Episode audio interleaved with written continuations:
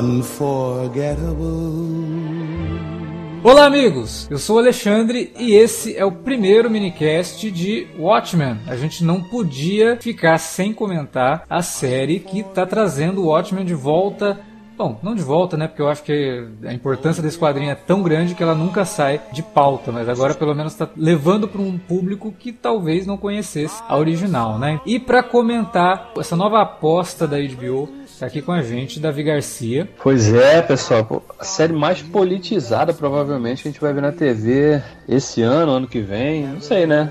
É, tematicamente, é. porra, tá Primeira, eu... primeira impressão foi muito positiva nesse sentido. Eu acho que, fazendo um adendo, ela não é só uma série politizada, porque série politizada, na verdade, a gente encontra várias, mas várias soam um pouco forçadas, né, em algumas questões. Aqui a gente tem uma série que é politizada, mas que parece fazer com que essas ideias se tornem mais relevantes à trama do que meramente um adereço ali para chamar atenção do público para algumas alguns assuntos. Eu até gosto, acho que séries precisam mesmo chamar atenção do público para alguns assuntos, mas me incomoda às vezes como que algumas coisas são forçadas em algumas delas, né? E o ótimo, pelo menos até agora, tudo me soou muito bem costuradinho. E para falar de Watchmen com a gente nesse programa, tá aqui pela primeira vez participando com a gente o Gustavo Vieira, lá do espinafrando.com, que não existe mais, ele não está escrevendo mais, é uma pena, porque ele fazia umas análises ótimas lá no site, mas agora ele veio trazer essa expertise para falar aqui de Watchmen com a gente. Bom, olá pessoal, estou aqui uh, fazendo minha estreia. Desculpem qualquer coisa, o nervosismo, mas vamos lá. Acho que vai, ser, vai render um bom papo. Não, com certeza, porque olha, esse episódio, cara, eu até comentei no Twitter a, a, introdução do episódio, né, o, o, prólogo do episódio, ele já dava um podcast de umas duas horas. Então a gente vai ter que se conter aqui para esse minicast não virar um gigacast, né? Mas vamos lá. Logo depois da vinhetinha, a gente já volta.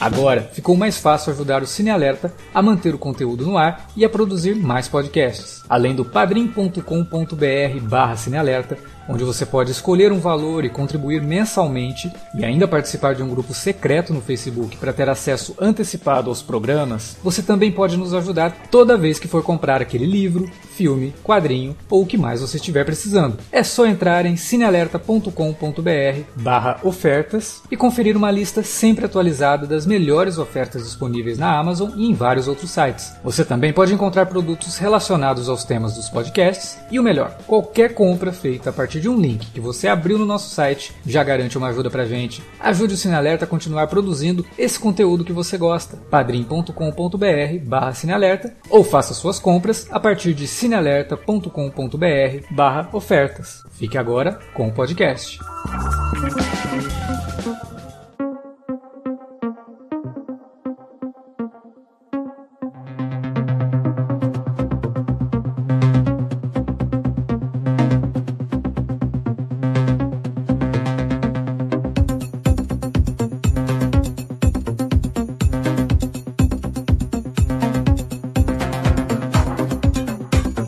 Da gente comentar o episódio em si, talvez seja bom dar uma, uma, pequena introdução. A gente ainda vai gravar um podcast sobre o Watchmen, né, sobre o quadrinho, e aí a gente acaba comentando o filme do Zack Snyder também, lá de 2009. Mas vamos dar só uma introduçãozinha.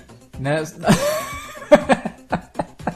não precisa, né? Fala só do quadrinho, não precisa falar disso. Toda essa, toda essa. Não, eu, eu gosto, eu gosto do filme, eu acho que tem algumas coisas boas ali, mas as coisas ruins acabam pesando e pesam muito com o tempo, sabe? Eu lembro de ter assistido ao filme e ter gostado muito. E aí quando eu fui rever o filme, ele já me não desceu tanto quanto na primeira vez. E aí depois, revendo uma terceira vez, ele me soou muito pior do que da segunda. E assim, é um filme que ele, cada vez que eu assisto, ele vai piorando para mim. Né? Já o quadrinho, o Ótimo, né, que é uma maxi saga, uma maxi série que saiu em 12 edições, ela começou a ser publicada em 86, foi até 87 criada pelo Alan Moore, desenhada pelo Dave Gibbons, né, e que trazia uma, um comentário muito forte sobre super-heróis, sobre a mídia quadrinhos e principalmente sobre os Estados Unidos e o mundo dos anos 80, né, que viviam ali naquela paranoia de que a qualquer momento poderia acontecer uma guerra nuclear, em plena Guerra Fria, várias tensões ali entre as duas grandes potências, Estados Unidos e União Soviética. Então a gente tinha uma HQ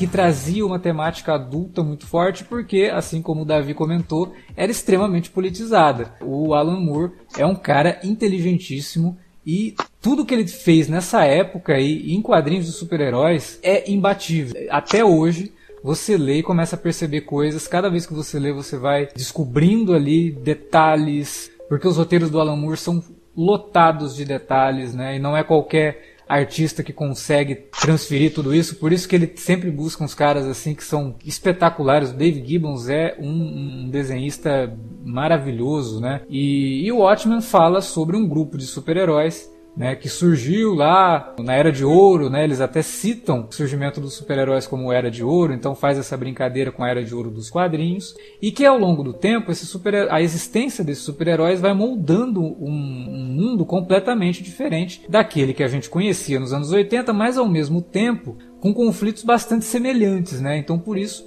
que ele fazia todos esses comentários, é, mesmo com as diferenças, as diferenças históricas, né? A questão do Vietnã, por exemplo, os Estados Unidos vencem a guerra do Vietnã, que durou pouquíssimo tempo, porque eles tinham do lado deles o Dr. Manhattan, que dentro desse universo de heróis é o único que tinha superpoderes. E os superpoderes do Dr. Manhattan era algo assim equiparáveis aos poderes de Deus, né? Porque o cara criava matéria, manipulava matéria, consegue até criar universos de acordo com o cânone, entre aspas, aí, que a DC está criando de Watchmen por conta dessa união de Watchmen com o universo DC. Enfim, não vamos comentar sobre isso também. Além de criar matéria, o Dr. Manhattan também é, é onipresente, né? É, ele, ele, ele manipula, é ele manipula inclusive o tempo, né? Porque é como se ele vivesse no passado, no presente, no futuro ao mesmo tempo. Né? É, é, é uma coisa assim. Que depois a DC fez aquele antes de Watchmen, né? Eu acho que uma das poucas que conseguem. Não, digo, não vou dizer que chega perto, mas assim, é interessante, é uma HQ interessante, é justamente a do Dr. Manhattan, porque explora bastante essa questão de como que ele manipula o tempo também, o espaço. É, é, é, tudo muito maluco, assim, um personagem extremamente poderoso. E aí na HQ a gente tem uma morte, né, que é a morte do comediante, logo no primeiro, no, na, na, primeira edição. E durante todas as, as, edições a gente vai acompanhando as investigações, né, para descobrir como que o comediante morreu por, e o mais importante, por que que ele morreu. E tudo isso pelo ponto de vista, principalmente, do Rorschach, né, que é um dos poucos personagens um dos poucos heróis que ainda usam a, fantasia, né? Já que lá nos anos 70 teve a Lei King que abole totalmente os super-heróis e apenas dois funcionam é, oficialmente, que seria o Dr. Manhattan e o, o, o, comediante, né? Apesar de do comediante ser um cara para fazer lá operações secretas, o Dr. Manhattan ser um contratado do governo para fazer pesquisas científicas, né? Usar os poderes dele para pesquisar coisas que eram impossíveis antes de serem pesquisadas. E aí, durante essa investigação, se descobre todo um plano de um ex-super-herói, né, que é o Adrian Veidt,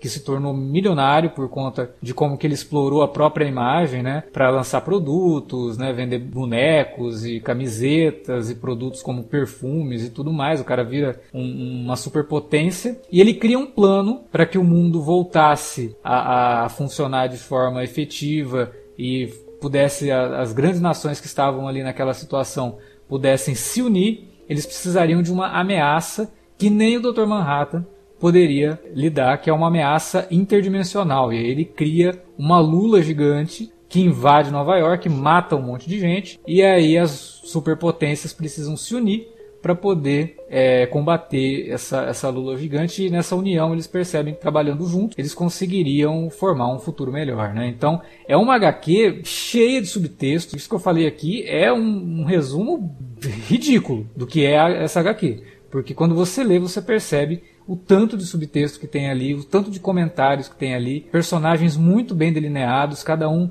com sua própria voz, que é uma coisa muito difícil de fazer, e o Alan Moore parece ser um mestre nisso, porque todos os personagens dele, cada um, tem uma voz muito própria, uma forma de pensar muito própria, uma forma de agir muito própria. E tudo isso, assim, é, eu até imagino como é que é a cabeça isso. de um autor como Alan Moore, né? Um cara que tem que se dividir, ao mesmo tempo que ele faz um personagem que é um liberal, ele tem que fazer um personagem que é um maluco de direita total ali, que acha que tudo que ele considera liberal é de esquerda, é comunista e não sei o que, né? E, e ao mesmo tempo que ele também faz o cara que tá ali que é só o sujeito comum, pacato, que só quer viver a vida dele. Cara, tem uma infinidade de personagens e todos eles têm sua importância, todos eles têm um, um algo a dizer, né? Na, e naquele momento, até, né? né? E, e, acho que eles se complementam também, né? Nas suas diferenças, nas suas similaridades, eles se complementam, né? É, exatamente. Não, só no, no, esquema das parcerias que vão sendo formadas ao longo da, da trama, né, da história. É, você vê como que é isso. diferente, né? A cabeça do, do Coruja 2, né, que é o Dan, uhum. e a cabeça do Rorschach. Os dois começam a trabalhar juntos e falam, nossa, mas não tem nada a ver um com o outro, né? E o Rorschach é. dando aquelas tiradas e ele tentando apaziguar as coisas. A própria Silk Spectre, né? Também, né? Que tem ali a, a, a, o seu conflito com o Dr. Manhattan, né? Porque eles são um casal, mas ela sente que ela está sendo deixada de lado há muito tempo, né? E a complexidade do, do, do pensamento do Dr. Manhattan, né? Como que ele enxerga a vida na Terra. É muita coisa. Você pode pegar uma infinidade de leituras para fazer de Watchmen. Cada uma delas vai te trazer uma camada absurdamente profunda da, da, da, história, né? E ainda tem uma história dentro da história, né? Também, é, que tem é, isso também. Que acaba servindo de reflexo, inclusive, para muitas coisas que, que acontecem na trama principal. E que é, que é até curioso, porque a série também carregou isso, né? Ela tem uma. Lógico que no primeiro episódio a gente não viu assim muita coisa, mas tem ali uma série animada sobre os, os vigilantes, né? Do é, passado. Não, eu não sei se é uma série animada, me parece mais como uma, uma reprodução no estilo American é, Crime Story, né? Então, o American Hero Story lá, que é o programa dentro do programa, né? Eu queria, eu ainda tô curioso para ver como que eles vão explorar isso nos episódios futuros. Gostaria até que existisse aí um conteúdo extra pra gente conferir como se fosse um um trecho de um, de um, episódio de American Hero Story. Eu fiquei bem curioso para saber se eles vão utilizar isso de alguma forma mais é, presente, como eram os contos do Cargueiro Negro, né? Eu acho que que você falou de, de Watchmen em quadrinhos ter várias leituras é perfeito, porque você pode ler como uma história de super-heróis, como uma história de mistério, como um, um tratado sobre psique humana, é, é, um tratado sobre política. Essa é, na verdade, a grande genialidade do Alan Moore, do Dave Gibbons e do John Higgins, que fez as cores, é. que é o, o, o, o, herói não cantado de Watchmen, né? para montar essa obra. Porque o Watchmen, na verdade, o que, que é? Eles partem de uma premissa que é completamente simples, né? O que aconteceria se os heróis existissem na nossa, na nossa realidade, e aí eles extrapolam isso para criar um mundo é, é, em cima dessa premissa.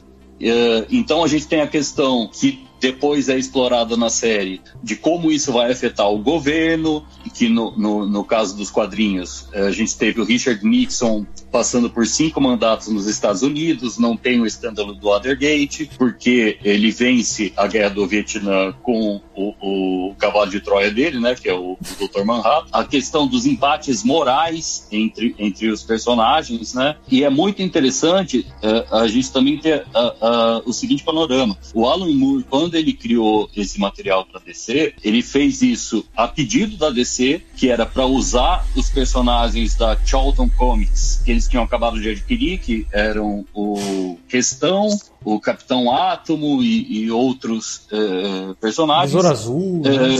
Besouro Azul, exatamente. E aí o Alan Moore criou um argumento que era ao mesmo tempo tão legal que ele vendeu a série para DC, mas também era tão ruim porque ele ia destruir vários desses personagens durante a série. Era muito pesado, e... né? O pessoal da DC falou: não, não, peraí, tá, beleza, mas não dá para usar os personagens que a gente acabou de comprar pra fazer isso, né, cara?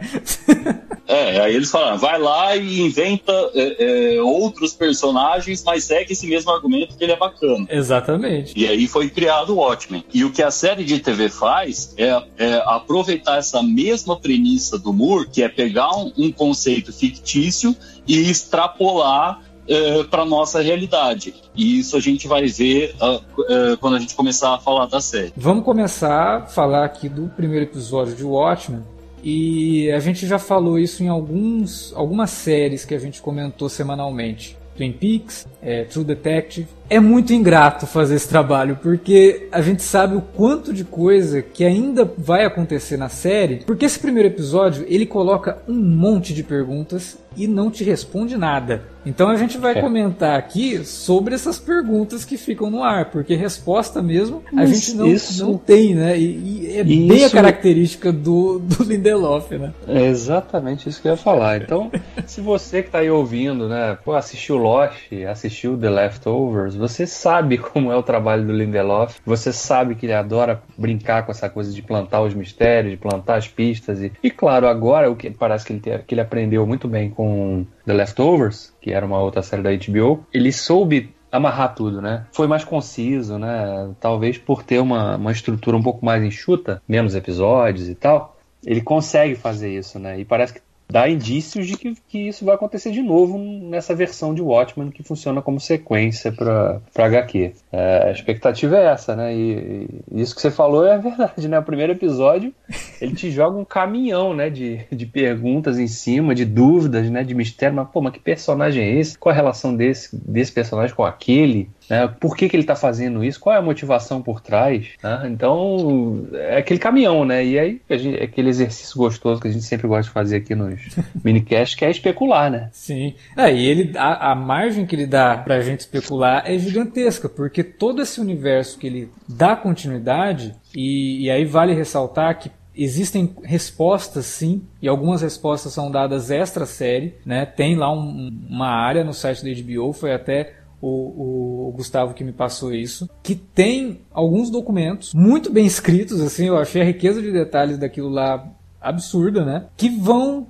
delineando um pouco como que ficou o mundo depois do que a gente viu no, no, no Watchmen. Porque quando o Watchmen termina, a gente não tem exatamente noção do que, que aconteceu com os diários do Rorschach, que ele mandou para aquele jornal é, de extrema direita lá, aquele jornal, aquele tabloide, né? A gente só fica, pô, aquilo vazou? Se aquilo vazou, o plano do, do, do Veidt não deu certo. É, vazou. Só que, como é explicado nesses documentos, né, um agente ali do FBI que está tá fazendo um recorte histórico, a gente fica sabendo que muita gente não deu a, menor bola para aquilo porque achou que, pô, isso aqui é um tabloide, isso aqui é mentira, e não sei o quê. E quem acreditou, acreditou assim meio é, com dúvidas ainda, né? Depois de muito tempo que o troço ganhou alguns seguidores e aí descamba naquilo que a gente vê na série, que é um grupo supremacista branco que usa o Rorschach como imagem, né? Como ícone para poder se levantar ali. Então é uma espécie de Ku Klux Klan, mas que usa que usam máscaras do Rorschach. O que me animou bastante na série é justamente essa, esse ponto aqui da, da criação de, de mundo, né? Que como que é apresentado pra gente aos poucos e até eu vou, vou, remeter aqui a uma coisa que eu tinha comentado sobre o John Wick, né, no podcast que a gente gravou sobre o John Wick. Por que, que o primeiro filme é tão interessante? Porque ele vai te apresentando regras daquele mundo e você quer saber por que, que aquilo funciona daquele jeito, né? Como que essa sociedade funciona, o que, que um personagem precisa para chegar no posto que ele tá. E ele não te responde isso no primeiro John Wick. Então você quer que tenha um segundo para ver mais, para aquilo que se amplie, né? E é mais ou menos o que o Lindelof faz aqui. Ele vai te introduzindo vários pontos da sociedade. Fala, tá, mas por que, que isso tá acontecendo? Tá, mas por que, que o cara falou isso? Tá, mas por que, que a polícia agora tá usando máscara? Né? Por que, que o garotinho lá na escola, quando a personagem da Regina King está apresentando a profissão dela, né? Por que, que ele fez aquele comentário sobre os Red Foundations lá? O que, que é isso, né? É, de onde que veio isso? E, e isso me lembra, Alex, que além dessa questão de extrapolar uh, um conceito fictício para a nossa realidade, é, o Moore e o Gibbons fizeram lá nos quadrinhos essa extrapolação é, é para refletir o, o, o que estava acontecendo no mundo lá em 86. E é. o que o Lindelof faz aqui em 2019 é a mesma coisa. Ele Exatamente. pega esse conceito fictício de o que aconteceria se o mundo de Watchmen fosse real e como que isso eh, ia acontecer no futuro, né, passando os anos até, até a gente em 2019 e refletindo o que a gente está vivendo nesse 2019. Exatamente, criando esse espelho é, exagerado até, né, um espelho às vezes até não, mas para a gente refletir coisas que acontecem no nosso mundo. O prólogo do, do, do episódio já é algo assim que me pegou completamente desprevenido. Eu não estava esperando uma introdução tão forte como essa série teve. E forte em N motivos. Por isso que eu falei antes da gente começar a comentar aqui que só o prólogo desse episódio já dava um podcast de umas duas horas. Porque, primeiro, vamos comentar assim o mais básico de tudo, né? O Gustavo acabou de, de falar sobre como que o Moore e o, o, o Gibbons, eles usam ali a mídia, né, o, o quadrinho para comentar sobre quadrinho, para comentar sobre o mundo e tudo mais. O Lindelof tinha uma tarefa ingrata também, que era pegar isso, passar para uma outra mídia a mídia TV. E quando você comenta TV, está falando de audiovisual. A primeira cena do, do, do, negócio é justamente introduzir você ao audiovisual. É um garotinho no cinema. Então isso já me pegou assim, falei, cara, olha aí, né? Já, já começou bem. O cara já, já entendeu o que, que é o Watchmen. Não é simplesmente você pegar a ideia e transformar ela num texto para TV. É você tentar pegar esse texto para TV e dentro desse texto você até comentar sobre a própria mídia em que, em que, ela tá, em que ele está inserido. Então você começar com um garotinho Sim. no cinema assistindo um filme sobre um herói negro, né, que também existiu, né, personagem que também existiu, que inclusive é tido como uma das inspirações para a criação do Cavaleiro Solitário, né, que era um xerife negro, ele era um ex-escravo que acaba sendo acolhido ali e se torna xerife de um, de um povoado e acaba gerando várias histórias de heroísmo em volta dele, né? E é mais do que isso também, né, cara? Um, uma figura que representa o respeito à lei, né? Já de cara para assim, olha, o vigilantismo não pode ter espaço, né? Tem que ter respeito à lei. Ninguém vai linchar o cara aqui. Né? Tem lei, né? E dentro desse filme que o garoto está assistindo, ainda tem uma inversão que é sensacional, uma quebra de expectativa muito bacana, que é a questão de você acompanhar um cara que está todo de branco, né, sendo perseguido por um cara que está todo de negro, que você espera o contrário, né? O cara que está de negro normalmente era o vilão.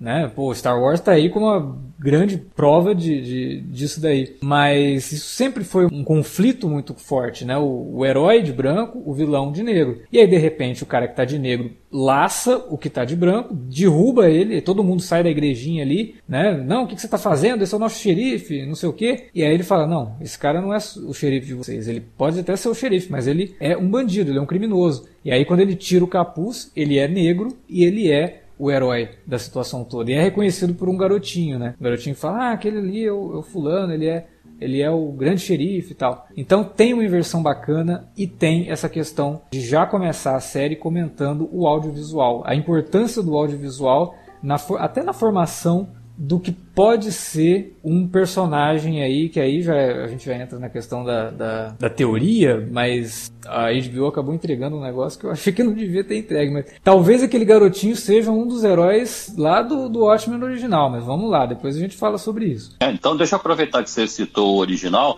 é, é, e falar desse paralelo com a série de TV. É, uma coisa que a gente não falou sobre a história em quadrinhos é que, além da história em si é, é, do roteiro em si ser muito legal e muito interessante, é, o Moore e o Gibbons eles trabalham também a estrutura da mídia para valorizar a história. Então eles trabalham com, com a questão de você virar a página, o ritmo que você vira a página, os desenhos, os, os anexos que cada edição tem, que eles trazem textos corridos, não são histórias em quadrinhos, é, é, para a construção daquele mundo. E a, a, a, série de TV faz a mesma coisa quando a primeira cena, antes até do menino assistindo o filme no cinema, é é só o filme no cinema. Sim, exatamente. É, então, ele Aquele tá formato de tela, né? 4x3 ali, com o filme passando, e a gente assiste como se a gente fosse o um menino, né? Como se a gente estivesse ali assistindo ao filme que ele está vendo. Só depois que a gente vai ver que tem um cinema e tem toda a cena que é. Aí vai toda a direção, né? Como que aquela cena de algo lúdico vai se tornando algo extremamente incômodo. E aí a gente vai descobrindo o porquê e o desenrolar disso é extremamente pesado. Sim, sim, é isso aí. E aí que me surpreende também, né? Porque o, o Lindelof ele utilizou fato histórico que pouca gente conhece para introduzir a série, para introduzir os temas que ele vai trabalhar na série e que eu acho que pegou realmente todo mundo de surpresa, porque é algo tão absurdo, tão inconcebível que muita gente assistiu aquilo e falou, nossa, mas, poxa, o Watchmen, quando usava fatos do passado, usava coisas que aconteceram, né? Que coisa é, exagerada. E aí você pega e descobre que o negócio aconteceu daquele jeito. É, você está falando né? sobre o, o massacre. O, massacre de Tulsa, de Tulsa, né? Exatamente. Pior, né, cara? Esse, esse evento histórico é, deprimente da história americana ficou fora do, da, das salas de aula por anos e anos, né? Não, e ainda tá fora ignorado. das salas de aula, né? Porque ele começou a ser comentado há uns 15 anos. E tem, tem muita gente que sai da escola sem saber, inclusive pessoas da região. Inclusive, está tendo agora um projeto de lei lá em Oklahoma, em Tulsa, é, para eles começarem a incluir a história desse massacre nos livros de história é, a partir, acho que de 2020 ou 2021, quando o massacre completa 100 anos. É. E uma outra coisa interessante sobre isso, fizeram uma, uh, aquelas pesquisas do das palavras que são buscadas no Google, né? E, e até as nove horas, que foi o momento antes de começar a, a, a, série lá nos Estados Unidos, né, nove horas no horário local, não praticamente tinha zero pesquisa sobre o massacre de Tulsa. É. E a partir das nove horas, teve um pico gigantesco de todo mundo procurar entender aquilo. É. É, e é um negócio tão absurdo como você falou, Alex, que é, é, quando eu assisti é, da primeira vez, eu falei, ué, mas eles estão mudando a história americana antes do surgimento dos super-heróis? Porque não faz sentido isso, né? Uhum. Um, um ataque aos negros com aviões, um, um, queimando prédios, é um negócio tão absurdo que não parece ser real. E aí, quando eu fui pesquisar sobre o assunto e eu descobri que aquela parte é que era o real, nossa senhora. É, é, absurdo, né? E a gente vê aquilo e fala: caramba, os caras destruíram a cidade, né? Porque quando o menino consegue fugir, e aí a série já faz um, um paralelo muito interessante que reforça ainda mais a teoria de quem é esse menino, que é a questão dos pais dele, colocam ele na carroça, a carroça vai levando ele, aí acontece um acidente, a carroça cai, a gente vê que a cidade está completamente obliterada no incêndio e o menino foge levando com, com ele um bebê que também consegue escapar. É uma imagem que remete imediatamente se não ao Superman a Moisés, mas principalmente ao Superman por conta da ligação com a ideia de, de, de super-herói, né? Então ele já te deu uma dica ali de que esse garoto, obviamente, vai ser importante para a história. E a, a, grande teoria por trás dele é que ele é o Justiça Encapuzada, né? Que foi o primeiro super-herói, aliás, foi o primeiro herói no universo do Watchmen e que depois que ele surgiu, ele inspira todos os outros heróis, né? O Coruja, Sim. por exemplo, ele é inspirado pelo Justiça Encapuzada. E o Justiça Encapuzada, a primeira aparição dele é 1938, que é justamente a primeira aparição do Superman. Então, essa essa ligação toda, a gente vai colocando isso assim dessa forma, me parece que esse menino vai virar o Justiça Encapuzada e que depois vai virar o personagem do Louis Gossett Jr. que a gente vê no tempo presente, né? Até por conta da, da o que ele fala para a personagem da Regina King no, na primeira aparição dele, né? Eu já fui capaz de levantar vários quilos e não sei o que, é muito jogado assim que talvez ele possa ser realmente, ou se ele não for Justiça Encapuzada, ele já foi um, um herói ali do, dos Minutemen, ou pelo menos um herói que a série está criando aqui. Na tradução da Abril, ele era chamado de Justiceiro Encapuzado. É né? verdade, é, é da, o... da, Panini agora que é Justiça Encapuzada, né? Ah, na Panini já tem assim? É. É, é que eu sou velho, eu sou o decano aqui do, do grupo. Então tem essa questão do, de, de, de justiceiro encapsulado e também tem a questão da metalinguagem, né? Então o próprio Moore usava de metalinguagem nos quadrinhos, o Moore e o Gibbons, e a série o Lindelof faz a mesma coisa, porque vocês viram a mensagem que estava escrita no bilhete que o pai é, hum. põe no bolso do menino, né? Sim. É, watch, the, watch the kid, fique de olho nesse garoto. Sim. Então, é, da mesma forma que ele funciona como texto, ele funciona como subtexto. Esse cara aqui, é esse personagem é importante, ele vai aparecer mais pra frente. Esses momentos é que o Lindelof consegue, é, mesmo sendo uma outra história, né? mesmo sendo uma, uma releitura, não exatamente uma releitura, ao mesmo tempo que é uma continuação, ele consegue trazer. É uma extrapolação. É, ele consegue trazer esses elementos do, do quadrinho e de uma forma muito natural, né? Ao contrário do Zack Snyder que tenta reproduzir o quadrinho e nesse sentido ele acaba fazendo um filme que em vários momentos soa muito maior do que deveria ser, né? Enfadonho e tudo mais, porque ele não consegue é, reproduzir com a mesma qualidade o texto do Moore. O Lindelof entende que ele não tem como fazer isso. O que ele precisa fazer é usar a mídia como comentário e usar os recursos que ele tem nas mãos dele para tentar criar algo tão impactante quanto o original. Eu acho que é, é, ambicioso pra caramba. A gente vai vendo ao longo do, do, do, episódio que ele faz várias transições que são muito interessantes, composição de cena, né? É, em momentos assim, Watchmen tá me lembrando o que a gente via na primeira temporada de True Detective, por exemplo. Em algumas coisas me lembra até Twin Peaks, com o cuidado que tem na composição de cada cena e como que isso é importante para o que a gente está vendo e para o que a gente ainda vai ver no futuro da série, né? Tem momentos ali lindíssimos, né? E não é uma série como Game of Thrones, por exemplo, que parece que cada episódio custa, sei lá, 20 milhões de dólares né? Mas ao mesmo tempo ela é muito bem cuidada, ela tem um acabamento muito bom ali. E a gente vai vendo isso com cada detalhe nos cenários, com cada referência que vai, vai aparecendo ali.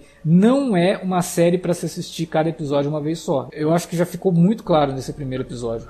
Não tem como, você tem que assistir a primeira vez, pegar tudo que está ali e depois ver de novo, porque e ainda é capaz de assistir uma terceira vez você pegar coisas que você não pegou na segunda, sabe? Então, é, é, nesse sentido, é muito fiel ao que é o Watchmen nos quadrinhos, né? Cada vez que você lê, você vê um detalhe no, escondidinho ali no canto da página, sabe? Um, um, um livro que está ali reproduzido, pequenininho, que o, que o Dave Gibbons foi lá e desenhou, que o, o Moore escreveu que tinha que estar tá aquele aquele detalhezinho é, no, no, quadro, sabe? O Lindelof ele reproduz isso na série, né? É, então, por exemplo, na primeira edição da história em quadrinhos do Watchmen, na, no terceiro quadrinho da quarta página, tem lá uma cena de dois detetives saindo de um prédio e na banca de jornal tem lá um jornal que está, inclusive, é, é, tem um corte, no, no não dá para você ler a manchete inteira, mas dá para você entender que o Vietnã está sendo anunciado como o 51 primeiro estado é, dos Estados Unidos. E o Lindelof faz a mesma coisa no episódio quando a Angela tá na escola lá com as crianças, né? E ela cita que ela nasceu no Vietnã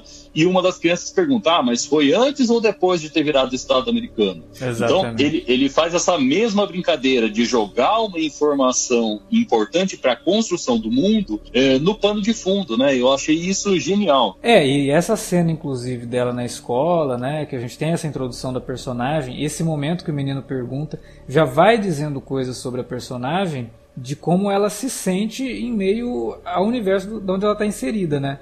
É a questão de uhum. que ela é americana, ela nasceu num estado americano, só que antes daquele lugar se tornar um estado americano, né? Ela nasceu no Vietnã, então ela é uma vietnamita? Não, ela é americana, porque os pais dela é, eram americanos. Mas tem uma, uma questão ali, ela está inserida, ela é uma personagem que está no meio. Ela, ela não é apátrida, mas ela está no meio. Então, de novo, tem uma complexidade envolvida dentro do, do, do, texto do Lindelof. E mais, né? Aí a gente com, começa a entender a ligação que a série vai ter. É com o quadrinho, né? Não é com o filme do Zack Snyder, até porque a grande diferença... O filme é ruim. Tem isso também. A grande diferença do quadrinho para o filme do Zack Snyder, independente da qualidade, é a questão do final, né? Enquanto lá no quadrinho a gente tem a questão da Lula gigante, o Zack Snyder achou aquilo muito exagerado fez do jeito dele. E o, o, a série já faz questão de colocar um quadro ali na sala de aula mostrando a anatomia da Lula gigante, né? A anatomia da Lula e tal. E logo depois a gente vê que, como consequência da aparição da lula gigante, existe uma chuva de pequenas lulinhas. Que Sim, isso me deixou hiper intrigado. Que foi o momento Twin Peaks da coisa, né? Porque é totalmente surreal. Eu falei, que que é isso que tá chovendo? Aí quando começa a cair no vidro, assim, você vai vendo aquilo, cara, são mini lulas. O que, que, é isso? No negócio da referência, o que é, que é, que é outra coisa que deixa torna inegável o fato da série ser realmente inspirada só na HQ, não considerar o filme para nada, é o fato do, do Robert Redford ter virado presidente, né? Que é uma fala que surge no final da HQ. Sim. Né? Quando, quando eles estão lá no jornal comentando, ah, o, o cowboy vai, vai concorrer, né? Aí fala do Robert Redford. No filme eles falam do, do Reagan, né? Especificamente, né? E o é. Reagan nem é citado aqui nessa versão, né? Então. O, o, Sim. O que é bem interessante nessa questão toda do Robert Redford, né? Que você fala da questão do ah, o cowboy vai ser eleito e tal. Porque o Redford havia feito, né? O Sundance Kid e tal. E uhum. quando você pensa na imagem do cowboy, você pensa na imagem do, do, do, do, do, do, do caipira norte-americano, do, do, cara raiz ali, que está enraizado nas, nos ideais norte-americanos, que às vezes são um pouco complicados, né? E o Robert Redford é um cara bem liberal, né? Pelo que a gente percebe ali no governo dele, tanto que o pessoal mais é, conservador não gosta do, do cara de jeito nenhum, né? Sim, né? O discurso Sim. dele lá é totalmente contrário às políticas dele, né? Exatamente. De, de, oh, gente, oh, gente, antes de entrar na questão da política, deixa eu aproveitar o gancho da Lula. Eu, eu preciso falar sobre a Lula. Porque, assim, acho, acho que aqui tem duas coisas. A primeira, é, até na introdução, quando a gente falou da HQ, acho que faltou a gente falar o, o, o, o que, que motiva o Adrian White a fazer o plano da Lula é, é porque o mundo ele está prestes a entrar numa guerra nuclear entre os Estados Unidos e a União Soviética. É, o conflito está cada vez é, é, escalando mais de parte a parte. E a ideia do Weitz é o quê? É criar uma pegadinha para fazer com que todo mundo pare de lutar entre si e tente lutar contra um inimigo comum, que é, é, no plano do Weitz é uma invasão alienígena, né? É, é uma coisa assim muito louca. Agora, se a gente parar para pensar que esse plano ele deu certo, a Lula apareceu lá em Nova York, matou milhões de pessoas, é, as potências pararam de brigar entre si, foram para uma convenção em Geneva e decidiram é, juntar esforços para combater essa Lula, beleza, o plano deu certo. Agora, como é que continua chovendo Lula? Quem que está fazendo essas lutas? O VAC tinha esses recursos? Então, o, o meu, governo? Parece um efeito colateral, né? Parece que é um efeito colateral é. da, da situação que ele criou para poder tele, porque ele, ele, ele teletransporta a Lula, né? Então, talvez então, esse, esse teletransporte tenha realmente feito uma fenda espaço-temporal, uma, uma, fenda interdimensional, né? sei lá. Não, não foi como eu interpretei. O que eu interpretei na HQ foi: ele gastou lá mundos e fundos para criar essa lula, essa lula geneticamente modificada uhum. e fez o teletransporte. Ponto, acabou o projeto. Até nos documentos anexos lá uh, que aparecem no site do, do agente Dave, no, lá no negócio da HBO, eles falam que a gente continua lembrando dessa questão da Lula porque periodicamente tem essa chuva de lulinhas. E a gente está falando do negócio que aconteceu em 86 é, é, e agora a gente está em 2019. São, eu estou falhando aqui na matemática, mas acho que são mais de 30 anos. 33, né? 33 anos. 33 anos. Quem que tá fazendo essas, essas luas chover? Ou o White tinha muitos recursos, ou o governo comprou a, a ideia do, do White e começou a produzir essas chuvas de Lula. E aí eu pergunto, está acontecendo só nos Estados Unidos ou no resto do mundo? É. E a gente não pode esquecer mim... de um terceiro player nisso tudo, que é o Dr. Manhattan, né? O, o Dr. Manhattan, ele encampou a ideia do White depois que o plano foi executado e falou: realmente, sua lógica é, é irrefutável, não dá pra, pra gente é, é, contar a verdade sobre isso. Então, será que o Dr. Manhattan tá fazendo chover Lula para manter essa ameaça alienígena é, na mente das pessoas, para é. que os governos não entrem em conflito entre si? São três hipóteses aí. Não, e até tem uma quarta hipótese hipótese que une algumas, né? A gente viu que o White está vivo. Pelo menos o Jeremy Irons está interpretando o Adrian White, né? Apesar de não falarem o nome dele ali, a gente sabe que é ele. Uhum. Estaria ele ainda em comunicação com o Dr. Manhattan? Porque quando a gente vê ali a cena do Dr. Manhattan destruindo aquele castelo em Marte, parece ser o mesmo castelo onde o, White está morando lá em algum lugar na, na Inglaterra, né? Parece ser Inglaterra, pelo menos. Ou o Reino Unido.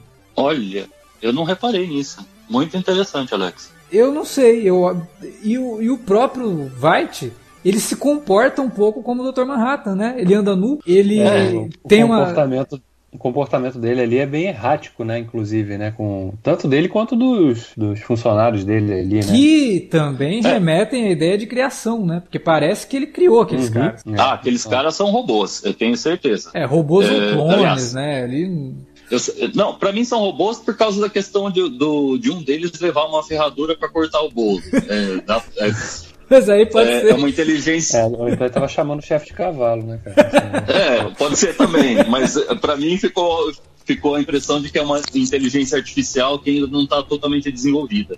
É. Agora, o White tem sim uma relação com o Dr. Manhattan ainda, até por causa do nome da peça que ele criou, né? Que é o filho do relojoeiro. Sim. É, é, é, é claro que ele está falando sobre o John Osterman, que é o Dr. Manhattan. Agora, o que não, não dá para entender é se eles têm uma relação é, é, amistosa ou se é uma coisa mais conflituosa, né? É, e também me parece, assim, tem, tem muita coisa ali que você vai juntando esses, esses nós, né, que a série vai dando. Será que o White não está, de alguma forma, também ligado ao grupo extremista lá, ao, a, a Sétima Cavalaria? Porque a Sétima Cavalaria, eles usam as pílulas lá de cianeto para se matar, muito parecido com o que o White faz no quadrinho quando ele encena um, um, um ataque a ele, né? Ele coloca sim, sim. a pílula na boca do cara para o cara parecer que cometeu um suicídio. E a atitude da, da sétima cavalaria, que me parece ser um protocolo deles, ó, se a gente for pego, pega a pastilha e come, é muito parecido, né? é. né? O, o mesmo modus operandi. Então, e tal, e obviamente, o pessoal lá do, do Rorschach, né, a sétima cavalaria, eles não sabem, porque eles não gostam do White né? Afinal de contas, eles são, os, são levados são pelo. Os típicos, são os típicos ignorantes manipulados, né? É, não, exatamente. É uma forma até da série comentar sobre isso mesmo. E outra coisa, eles estão lá tirando as baterias dos, do, dos relógios, né? Depois a gente vê lá que eram baterias feitas de um material que é, era cancerígeno e tal, e eles estão tirando os relógios. A gente vê o White falando de filho do relojoeiro, tá ali falando do Dr. Manhattan. Tem alguma coisa aí. Eu acho que o White está por trás de um outro plano né? E talvez seja um plano para retificar alguma coisa que ele fez no passado, dele ter percebido que algumas coisas não saíram tão bem como ele imaginava que pudessem sair, né? O que que eu acho? Primeiro, essa questão do, do da pílula de cianeto, para mim é, é, pista falsa, que é justamente para a gente fazer essa ligação entre o ataque que o White sofreu no, nos quadrinhos e o que está acontecendo agora. Eu acho que não tem nada a ver a, a, pelo seguinte motivo: qual que foi o objetivo do plano do White nos quadrinhos? É, foi criar a, a, paz no mundo. Exatamente. Então ele ele fomentar uma milícia racista contra o, o, força, as forças policiais, não, pelo menos para mim não faz muito sentido. Mas é, a não ser que seja novo, um outro plano para levantar algumas questões, para fazer, ó, eu lá atrás fiz um plano, trouxe de certa forma a paz mas havia algo dormente. E só fazendo Sim. esse algo dormente acordar para a gente poder combater. Não sei. Expor, é, e, e, e, uma outra coisa eh, desse ponto que você levantou, da, da questão das baterias dos relógios, é, num daqueles documentos secretos que tem no, no site do, do agente do FBI, que é, é, é um é um paralelo à série, né? É uma narrativa paralela à série. Na verdade, não é que a bateria era cancerígena. A bateria é a bateria de lítio normal que a gente tem hoje. Mas o, o, o que fala naquele documento é que depois que houve aquela campanha é, contra o Dr. Manhattan, de que ele possivelmente causava câncer nas pessoas,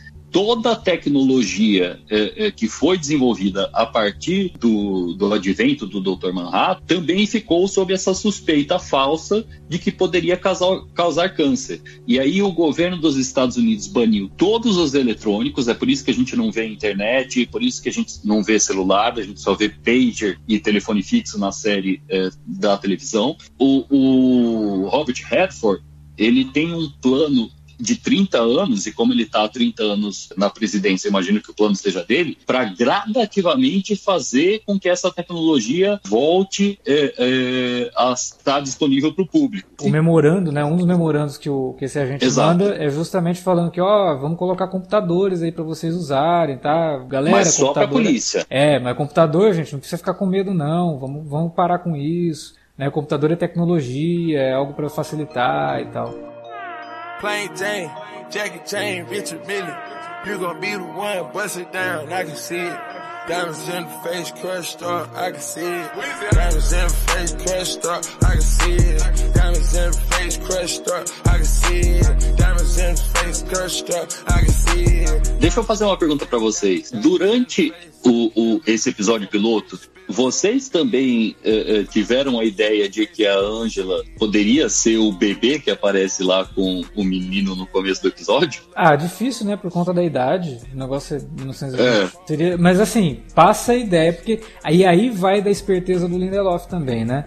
de até trabalhar com algo que a gente tem dentro da gente. E isso daí é impressionante. Star Wars é uma das melhores franquias para a gente exemplificar isso. Aparece um personagem negro na franquia, inúmeros fãs já ligam ele diretamente ao outro personagem negro que é o Lando, por exemplo. Como se uhum. só tem o Lando de negro na galáxia, né? Só tem o, então, se, se tem um outro personagem negro, ele só pode ser filho do Lando.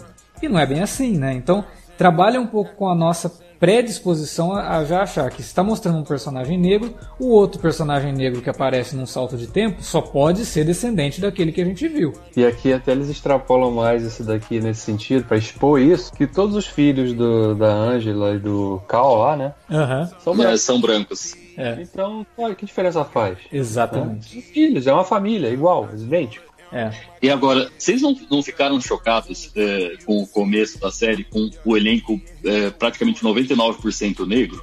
Não é uma coisa tão esquisita em, no, em 2019 a gente ter esse tipo de reação por causa da falta de representação no, no, no audiovisual? Não, exatamente. E é, e é, uma das coisas que a série trabalha muito bem, né? E é, e é uma coisa que eu falei que ali é, tem muita gente interpretando de forma, eu acho que um pouco equivocada e até um pouco apressada. A gente ainda não viu o desenrolar da série, a gente só viu o primeiro episódio, então eu vi muita gente criticando, por exemplo, que ah, mas nessa realidade é como se a polícia fosse boazinha e então você tem uma cena no começo. Parece que o, o branco ali parece que ele tem medo da polícia e é um policial negro, né? Então ele inverte uma situação, faz o contrário do que faz, por exemplo, o piloto do Raio Negro. O piloto do Raio Negro tem uma situação muito parecida com aquela, que é a família do protagonista sendo parada por um policial. E aí fica toda aquela tensão, né? Pô, a gente sabe o que, que acontece e tal. E aqui a gente tem uma inversão. É um branco parado por um policial negro. Só que quando o policial entra no carro para pedir reforços e pedir a permissão para usar arma, né? Porque a polícia não pode usar arma, precisa de permissão só em caso de vida ou morte que eles têm permissão para usar arma. Você vê nitidamente que ele tá muito com medo, porque o cara, ele viu que o cara é um dos, dos membros lá da, da sétima, sétima cavalaria. cavalaria. Então, eu vi muita gente fazendo uma leitura, ah, é como se a série estivesse dizendo que ah, não, a polícia tá certa, os vigilantes estão errados. Não sei se é bem isso. Que a série parece que o propósito é traçar uma linha cinza nisso tudo. Sim, né? porque o, quem os garante... Os lados se confundem. Exatamente. Como é que eu vejo? O, o que o Lindelof está fazendo, é, ele está fazendo um espelho é, daqueles que deformam as pessoas né, é, no, no, no, parque de diversão, ele está fazendo um espelho do que tem nos quadrinhos. Então, é, é, se nos quadrinhos a gente tem os vigilantes mascarados como foras da lei, na série a gente tem a lei é, mascarada para fugir do, do, dos extremistas terroristas. A gente tem a, a, a, o espelho é, é, até visual, né? Do, do, no, nos quadrinhos a gente tem lá o bottom do smile manchado de sangue, na, é. na TV a gente tem o distintivo do xerife manchado de sangue. Eu não vejo a série pintando os policiais como o, o, o, lado certo e o lado bonzinho. Na verdade, eu acho que é essa própria questão deles usarem máscaras. Eu espero, pelo menos, que mais para frente vai dar muito errado. Sim, porque abre porque... possibilidade deles agirem fora da lei.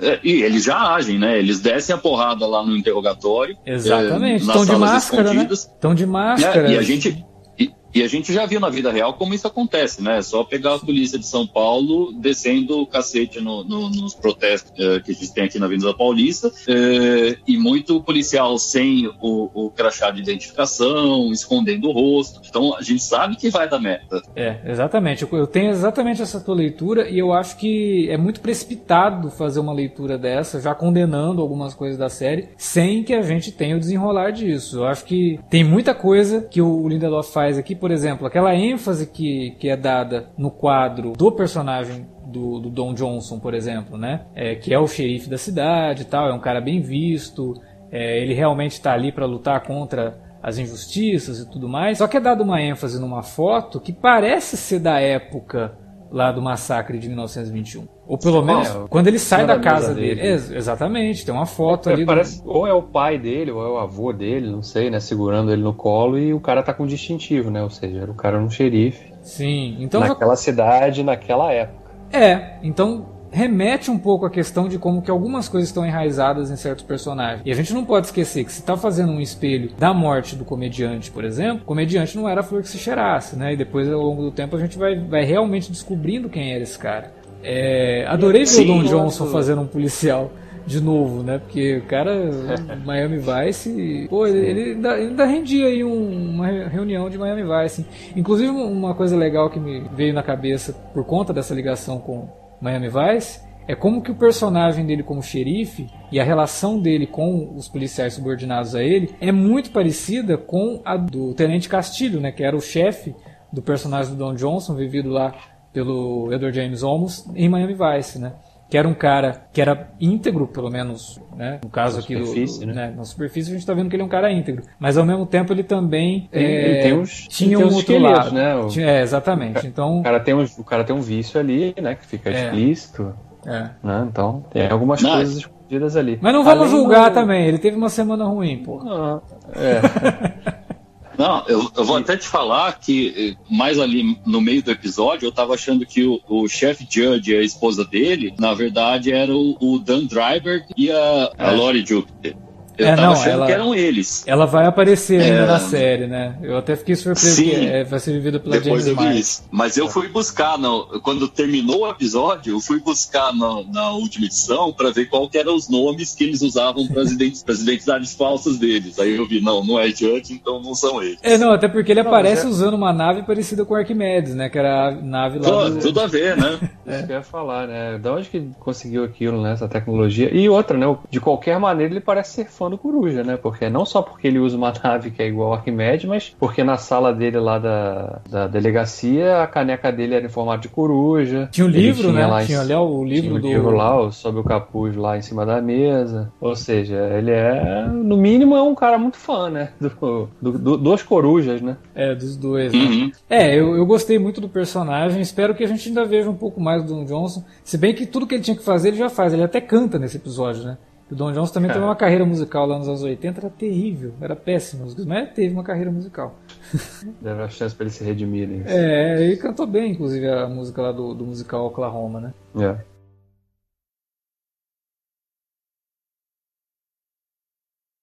Sobre a Regina King, cara, eu, eu sou muito fã dela. Uh, desde a da primeira vez que eu vi ela em série, ela sempre chamou atenção, né? E ela participou da última temporada de The Leftovers, com, foi quando o Lindelof teve contato direto com ela. E ali, claro, já nasceu a semente para, opa, meu próximo projeto eu tenho que colocar essa mulher, porque ela é muito boa. E ela é muito boa porque ela consegue fazer essa, essa personagem que passa a fragilidade de uma, né, uma mãe de família ali, né, que dá umas aulinhas na escola ali e tal, você não, não, não enxerga ela como uma vigilante. Só que quando ela tá com aquela roupa, ela vira uma entidade, né? Ela, porra, enfia porrada no cara que tem o dobro do tamanho dela. E você, e você aceita, você compra a ideia de que ela, porra, ela é uma vigilante e ela, ela sabe o que ela tá fazendo. É né? muito Porque... por conta da direção, né, Davi? O, o sim, cinematicamente sim. é espetacular as, a, a, as coreografias, né? Sim, inclusive a diretora desse episódio chama Nicole Cassel, ou Cassel, não sei. Cassel, Cassel. Ela tem alguns créditos, né, na, de trabalhos na TV, né? Ela já tinha feito, fez inclusive um episódio de Westworld, é, dirigiu episódios daquela série The Americans que eu gosto muito também, e dirigiu o episódio de The Leftovers e foi a diretora desse primeiro episódio. Então ela tem, ela tem algumas decisões, ela toma algumas decisões nesse episódio, principalmente nessas sequências de ação, que ajudam a denotar essa ideia de, a construir essa ideia de que, porra, olha, essa personagem quando ela tá com esse capuz, ela se transforma mesmo. É, não, não, não tente encará-la, mesmo que você tenha o dobro do tamanho tamanho dela. Nos momentos que, que é exigido da, da Regina King uma atuação física, ela manda bem. Nos momentos que, que é exigido dela uma atuação mais natural, ela manda bem. Dramático, ela manda bem. Comédia, ela manda bem. Ela é uma atriz completíssima, cara. É... Ah, e, o, e, o, personagem também, né, Alex? Ela, Sim, ela dá porrada, cozinha, transa. Educa, ela faz tudo, é super mulher. Exatamente. É realmente um personagem pra gente ficar de olho também e acompanhando aí todas essas nuances e sendo interpretada pela, pela Regina King, eu acho que traz um peso grande aí, né? Gostei muito também, já que tá falando dessa parte mais técnica, da trilha sonora do Trent Reznor. Eu sou fã do Nine Inch Nails, não tenho o que dizer, e a trilha sonora do começo ao fim, putz, eu queria um CD para cada episódio. Se for, se a trilha for nesse naipe, já, já, já por favor, né? Eu já fiquei sabendo que sensacional, muito boa a trilha. Eu fiquei sabendo hoje que vão ter três álbuns com a trilha sonora de Watchmen é, que vão ser lançados conforme a série for desenrolando a trama, né? Até por conta, talvez as faixas revelem alguma coisa da trama, então eles vão lançar aos poucos. E que é o único formato em. O formato físico da trilha vai ser o disco de vinil. Não vai ser lançado em CD, mas aí vai ter, lógico, a versão digital, vai dar para ouvir no Spotify e tal. Eu tô muito curioso para ouvir a trilha toda porque o Trent Reznor e o Atticus Ross já tinham feito um trabalho que eu acho fantástico em alguns filmes do David Fincher, né? Que é A Rede Social, é o Millennium, né? O Millennium. Porra, Porra é, é, fabuloso, assim. E, e, tem uma característica muito próxima ali do que é o som do Nine Inch Nails, então eu, eu gostei muito. E ele consegue criar momentos épicos com a trilha ali, né? Que re realmente a série não esconde. Tem ali os seus momentos de, de, de super-heróis, sabe? A cena que ela tá se vestindo, né? Que tá colocando a roupa dela ali, que ela sai com o carro, que me lembrou muito o, o Beleza Negra do, do Besouro Verde. É, eu sei que. Batmóvel. É, Batmóvel é uma, uma, uma, lembrança assim, bem óbvia, mas o jeito que ela sai com o carro me lembrou muito o Besouro Verde do, do, da série lá dos anos 60. Até porque é um carro parecido, né? Um, um sedã bem parecido com o Beleza Negra. Em momento nenhum a série esconde essa vontade de ter algo ali que te empolgue, né? Tem cenas de ação muito boas. Aquela cena no campo ali da, do, do, gado, né? Que o cara começa a atirar e mata tudo ali, faz um. Porra, uma... carne moída, né? Eu tava evitando fazer essa piada, porque ser meio vegano, né? Então não, não quis fazer. Ela brigou comigo lá por causa do, do, da piada com o bacon que eu fiz esse final de semana. eu falei, não vou chamar de carne moída, mas já que você tá dizendo, beleza. Mas rola um massacre. Ah, é fortíssimo. É muito pesado o negócio e toda a sequência que desenrola com o surgimento daquela nave da polícia, né, que a gente comentou aqui que lembra o Arquimedes, é muito boa, né? E do jeito que termina também é ótimo com a queda e aí o Don Johnson saindo de lá e perguntando para ela, né? Oh, você tá bem? é muito legal aquilo, cara. A gente sai da nave que acabou de cair e pergunta para ela se ela tá bem, né? E a reação e, é ó, ótima, ó, eles começam a rir e tal.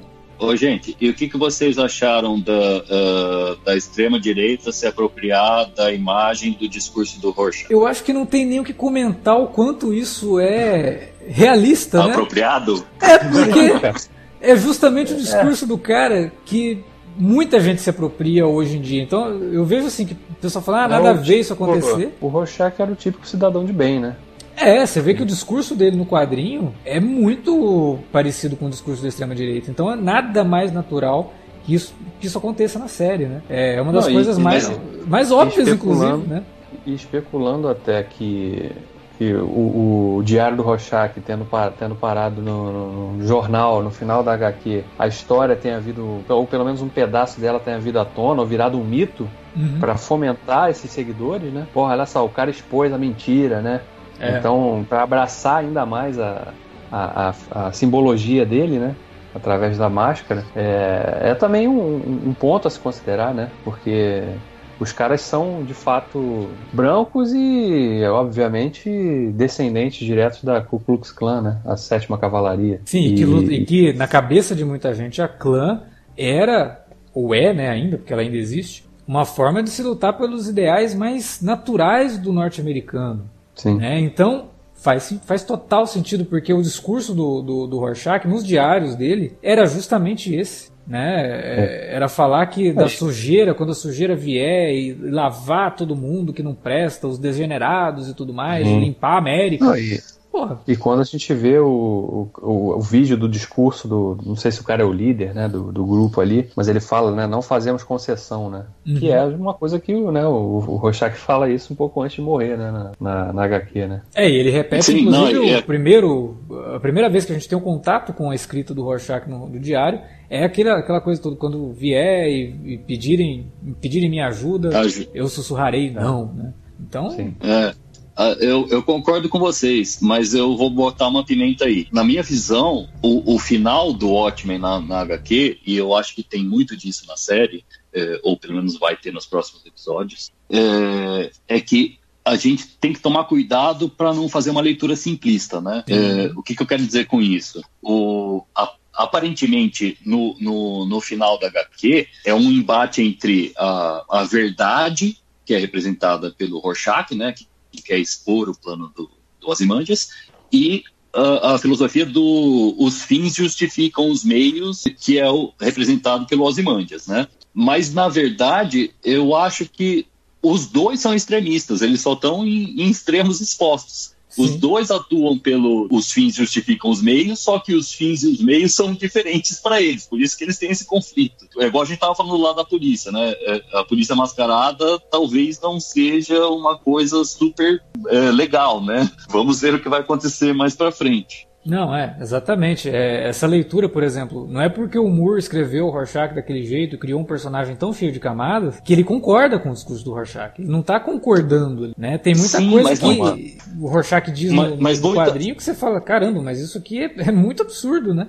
É, mas eu acho que isso é um, um, um, próprio truque do Moore, que se você não para para refletir, é, numa primeira leitura apressada, você enxerga o Rorschach como, de repente, o herói e é. o Ozymandias como vilão, porque o Rorschach ele está defendendo a busca pela verdade, pela moral, é, então, é, é preciso uh, analisar essas coisas com calma, porque não é tão preto no branco como o próprio Rorschach gosta de enxergar. Né? É por isso que eu falei lá atrás, né? Que parece que a série vai fazer muito isso, que é traçar uma linha cinza mesmo, né? Você não consegue definir esses aqui são os mocinhos, esses aqui são os vilões, porque eles se misturam o tempo todo, né? Todos têm uhum. características, né? O vilão pode ter atitudes benevolentes, como o mocinho pode ter atitudes condenáveis, então, é, e que torna tudo muito mais interessante, a meu ver, né? Muito mais complexo e tridimensional, né? Que é o que boas uhum. histórias têm que, têm que ter, né? Personagens que sejam assim. O espelho do Rorschach na série, que é o Looking Glass, né? O que, que, vocês acharam dele? Cara, eu sou, eu sou muito fã do Tim Blake Nelson também, cara. Ele é, acho que é um ator que, inclusive, ele, ele parece muito, né, com o... fisicamente, né, com o... O Earl Haley lá?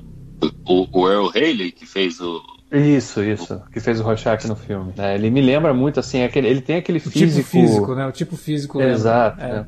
O cara baixinho, assim, que você fala, ah, esse cara aí não dá nada, né? E meio aí sacana cara... também, né? Tem uma cara, assim, meio... um sorriso é. sarcástico, uma coisa mais acabada. Não, e a fantasia dele ali, a roupa que ele usa ali... fantasia não, né? A, a vestimenta que ele usa ali, porra, é tem uma coisa assim diferente, né? Aquele, aquela máscara de latex ali, que meio brilhosa, né? Reflete o, quando ele tá interrogando aquele cara ali na salinha. A gente tá vendo a reação do rosto do cara vendo as imagens que tá atrás dele. É. Vocês não, não, acharam também uma citação ao Blade Runner nessa, nessa cena do interrogatório? Parece muito. Parece muito o teste de Voigtkampf, né? Porque ele começa a fazer umas perguntas. Ah, se, se isso acontecesse, como você reagiria, né? Eu falei, oh, é um teste uhum. de, de, de, de empatia mesmo, né? Para ver a resposta do cara. Eu, eu, acho que tem uma outra sacada aí no rosto desse Rorschach bizarro ser um espelho, que é a, a, aquela situação do Nietzsche, é do Nietzsche, eu acho, que aparece uh, no Watchman mais de uma vez, uh, do quando você olha para o abismo, o abismo é. te olha de volta, né? Uhum. Eu acho que tem muito a ver com, com, com, essa questão do personagem e com esse jogo de espelhos que o Lindelof está fazendo com a, com a história em quadrinhos. É, não, você vê que tem uma citação real ao Rorschach nesse personagem quando o, o, o Judd, né, que é o, o personagem lá do, do Don Johnson, fala para ele vista seu rosto, né? Porque o Rorschach no, no, quadrinho ele encara a máscara como o rosto dele. A partir de um certo ponto ali, ele passa a encarar a persona de Rorschach como sendo o real. Né? E aquele personagem, aquele, aquele, o alter ego dele seria o, aquele personagem sem a máscara. Né? Então, tem é, o isso... disfarce seria, seria o rosto real, né? É, exatamente. E a máscara é. que é o rosto, né? Então tem isso aqui nesse personagem também, nesse Looking Glass. Nessa frase que você trouxe dele, do, do, do Don Johnson, é, eu acho que também é uma outra qualidade da série, que ela não é só green grit, né? Ela tem um, um, um, senso de humor também, às vezes fica meio escondido, mas até tem, né? Que é o que acontece justamente nessa cena, né? Vista o seu rosto para eu poder me olhar no espelho e ver se eu tô penteado, não era? É, uma coisa assim? É, é um negócio Sim. assim, é. Não, e eles ainda, na, nessa mesma cena eles ainda brincam, né? O personagem do, do Don Johnson, quando ele fala assim, ah, mas ele fala assim, ah, encontraram um pé de alface dentro do carro dele, deve ter encontrado. Ele fala assim, tinha crouton também. é, porque, é, pois é, pois é. Ninguém Não, começa mas, uma guerra por causa de alface, né? Mas a melhor, a melhor frase desse episódio sai da Regina King, né? Que é eu, eu consigo farejar a supremacia branca é, facilmente, né? E esse cara tá cheirando muito alvejante, né? Então. Sim. É não, e, e, aquela, aquela outra passagem no carro também, quando ela tá falando com o filho dela, ah, é, que... o filho dela fala: Ah, o menino que você. É, é, por que, você bateu no menino? Ah, porque o menino é racista. Fala, racista ele ainda não é, mas ele tá no caminho. Tá no caminho. Então tem, tem uns. É, Tem, tem uns, uns diálogos muito bons, que aí a forma do, do, do Lindelof de homenagear os excelentes diálogos do Watchmen, né? Que tem um, umas tiradas assim que você fala, nossa, o Moore estava muito inspirado quando escreveu isso aqui. E eu acho que o Lindelof está conseguindo ali é, trazer essa, essa questão assim de ter essas frases de efeito é, e que são muito bem escritas, ótimas tiradas. Tomara que isso continue daqui para frente. Eu, eu assim fiquei muito muito surpreso com o piloto, apesar de antes né, da estreia já teve um milhão ali de, de elogios, né? A imprensa norte-americana, que já tinha assistido, tiveram acesso a seis episódios, todo mundo elogiando pra caramba, e ainda assim conseguiu me surpreender, assim. Mesmo com todos os elogios que eu vi antes, eu não esperei gostar tanto. E quando você termina o negócio e você quer imediatamente que o segundo episódio esteja disponível, eu acho que é um bom indício de que o negócio te pegou, sabe? Sim, é, eu acho que o Lindelof e a equipe toda criativa, direção, roteiristas, é, eles estão de parabéns. Eles pegaram exatamente o espírito uh, dos quadrinhos, ao contrário de 97% dos autores de quadrinhos que foram inspirados por o ótimo Cavaleiro das Trevas nos anos 90. Nossa, é muito, né, cara? Eu, toda vez que eu leio uma sinopse que começa a falar que, ah, num mundo onde os super-heróis são reais, eu falo, ah, não, para. Sério, superem, gente. Vocês não vão fazer outro Watchmen. Parem com isso. E estão conseguindo aí dar uma sobrevida para o Watchmen no sentido de trazer uma possibilidade, né? Eu acho que é, a DC tem trabalhado a questão de Watchmen ser o pontapé para realidades paralelas, de certa forma. Eu acho que aqui também é. É uma possibilidade, levando em conta aquilo que a HQ mostrou. Não é continuação oficial de Watchmen nem nada disso. Não vou chamar de fanfic, porque aí eu também já acho que seria um desrespeito, mas é uma possibilidade dentro do que a HQ trouxe de como que os planos dos Imandias reverberaram durante 30 anos e o que, que isso trouxe para a sociedade e agora a gente fazendo essa discussão de, de ver o que, que essa sociedade reflete da nossa própria, que é o que a gente comentou lá no começo, sempre foi uma característica da, da, obra original. Né? Então não adianta falar, ah, porque na obra original não tinha discussão racial. E daí? Né? É, o que estava tava pegando lá era a Guerra Fria, né? Era outra coisa, era outra era, realidade. Era uma outra realidade, era uma outra época. Agora se discute isso. Vamos discutir, vamos levantar. Pô, essa informação que o Gustavo trouxe de como que as pesquisas no Google sobre o massacre lá em 1921 é, cresceram por conta da série. Não, saíram do nada e, e, e né? tiveram um pico, né? Então, você vê a importância disso né, é mostrar um, um, evento, um acontecimento histórico que é vergonhoso, mas que precisa ser levado à luz, precisa que as pessoas conheçam, sabe? Eu acho que você tem que conhecer a sua história para não ficar fadado a repeti-la. É uma frase clichê, mas é totalmente verdadeira. Se a série conseguiu despertar esse tipo de curiosidade na população que assistiu, né? Para poder fazer essa pesquisa e descobrir isso e ficar, como a gente ficou transtornado que isso possa ter acontecido de verdade, a série já cumpriu um papel fundamental no primeiro episódio, né? Acho que ela... É, e, é, e, e, é legal como ela ela está refletindo esse 2019 é, é, de forma mundial. Né? Eu, eu não vou nem citar aqui o Orvalho de Cavalo, mas eu também vi paralelos lá. Vamos deixar para lá, mas tem tudo a ver com o que a gente está vivendo no Brasil, com o que as pessoas estão vivendo no Chile, no Equador, no, na Europa Europa, nos Estados, principalmente nos Estados Unidos, né? É, não, o próprio é... Don Johnson fala isso, né? A gente achou que estavam dormindo, mas eles só estavam hibernando. E agora eles acordaram. É. E a sensação que a gente teve é. quando veio essa onda de preconceito, essa onda de conservadorismo foi justamente essa. A gente parava e olhava, mas gente, isso daqui já acabou, a gente está no século XXI, as pessoas estão falando disso ainda, né? As pessoas estavam falando, a gente não sabia. Essas pessoas encontraram voz e agora acordaram, né? Infelizmente. Mas estão aí. Então é muito. É, é uma situação muito parecida com o que a gente está vivendo no mundo hoje. Né? E nada melhor do que uma situação exagerada para fazer a gente refletir sobre uma situação é, real. Né? Então, se o Watchmen cumprir esse papel, ela já está sendo extremamente respeitosa ao que o Alan Moore fez lá nos anos 80, que era justamente isso, fazer quem lesse HQ refletir sobre o universo que estava ali em volta dela. E principalmente quem são seus heróis, quem são as, as figuras pelas quais você nutre simpatia e vê como salvadores, né? É, exatamente. Quem vigia os vigilantes. Né? Woke up this morning, smiled at the rising sun. Three little birds that by my doorstep, singing a sweet song melody pure and true. Singing, this is my message to you.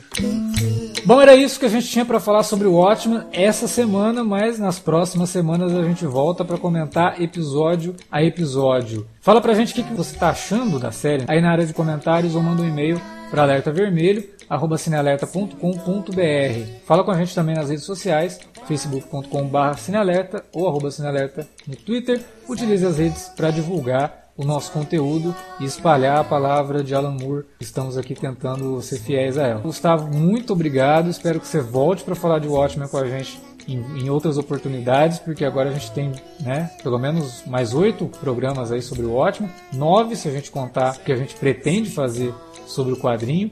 Né? Então a gente espera que você retorne, porque, cara, a tua participação foi ótima, trouxe muita informação. Eu acho que quem não está muito familiarizado com o Watchmen já teve uma boa base aqui nesse programa para poder continuar acompanhando a série. Mas, gente, por favor, hein? Vamos ler o Watchmen, é fundamental. Qualquer pessoa que gosta de quadrinhos tem obrigação de ler o Watchmen. Oh, Alex, Davi, eu que agradeço o convite. É, enquanto vocês estiverem convidando, eu estou participando, tá bom? Já está previamente convidado. Tem mais nove, mais oito semanas pela frente aí. Então, com certeza vai ter que separar na tua agenda aí alguns, algumas dessas semanas aí para participar. Davi gravou um vídeo também sobre a estreia de Watchmen, né, Davi? Vou deixar o link e fala um pouco mais aí pra gente. Pois é, gravei com a Juliana lá pro, can pro canal do, do Jarlossi no YouTube, mas óbvio o enfoque é diferente aqui do minicast, né? Porque lá a ideia é ser um papo um pouco mais direto, mais objetivo e, e a gente também não entrou nos spoilers como a gente faz aqui no minicast. Mas é outra, outra abordagem. Confiram lá. É isso, gente. Valeu pela audiência. Até semana que vem.